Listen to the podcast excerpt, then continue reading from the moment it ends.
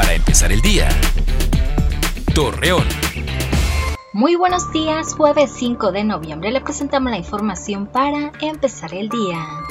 El Subcomité Regional COVID-19 en La Laguna informó que como parte de las acciones para disminuir los contagios de COVID-19, indicó las medidas de restricción de diferentes actividades, las cuales en caso de no cumplirlas se multarán con hasta 45 mil pesos. Integrantes de la Asociación de Locatarios del tradicional mercadito navideño de Torreón no podrían ofrecer sus productos este año.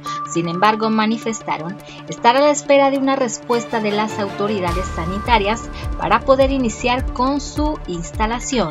Ante la falta de cumplimiento de la sana distancia y las medidas de salud con las que deben cumplir los bancos, Francisco Martínez, inspector de Protección Civil Municipal, procedió con la clausura de algunas sucursales en Torreón. Tras el retorno a semáforo rojo en la laguna de Durango, Jesús Rentería, titular de la Comisión para la Protección contra Riesgo Sanitario COPRISET, explicó que no se tendrá tolerancia y se sancionará a negocios y ciudadanos que no cumplan con los protocolos de higiene contra el coronavirus.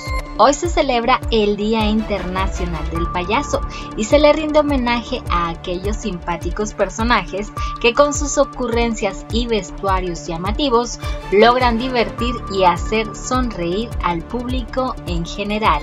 Acompáñenos con toda la información dos minutos antes de las 8 de la noche por Mega Noticias.